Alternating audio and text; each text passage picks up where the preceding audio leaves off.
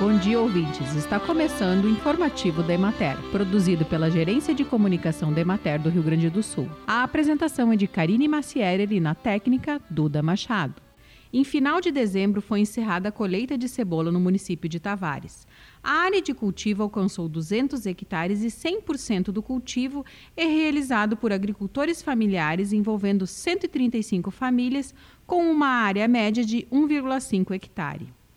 O cultivo é feito de forma manual, desde a semeadura, o transplante de mudas até a colheita e ensacagem dos bulbos. A cebola figura como importante fonte de renda para diversas famílias do meio rural, como é o caso de Kleber Nazário Júnior, que é o maior produtor de cebolas em Tavares, cultivando 9,6 hectares em uma área arrendada, sendo essa sua única fonte de renda. O produtor, que tradicionalmente encaminha seu custeio de cebolas através da Emater, procurou a extensionista rural Sara Fiorelli para realizar um financiamento através do Pronaf. O dinheiro do financiamento foi utilizado para a aquisição de uma máquina arrancadora e recolhedora de cebolas e também para a compra de um guincho veicular.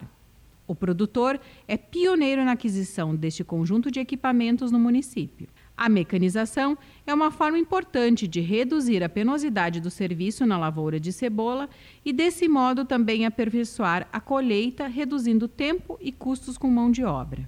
A expectativa do produtor para a próxima safra é colher mais rapidamente e com muito menos mão de obra, possibilitando o aumento da área cultivada e a redução dos custos. Bem, e por hoje é isso. Nós vamos ficando por aqui, mas amanhã tem mais informativo da Emater. Um bom dia a todos que nos acompanharam e até lá.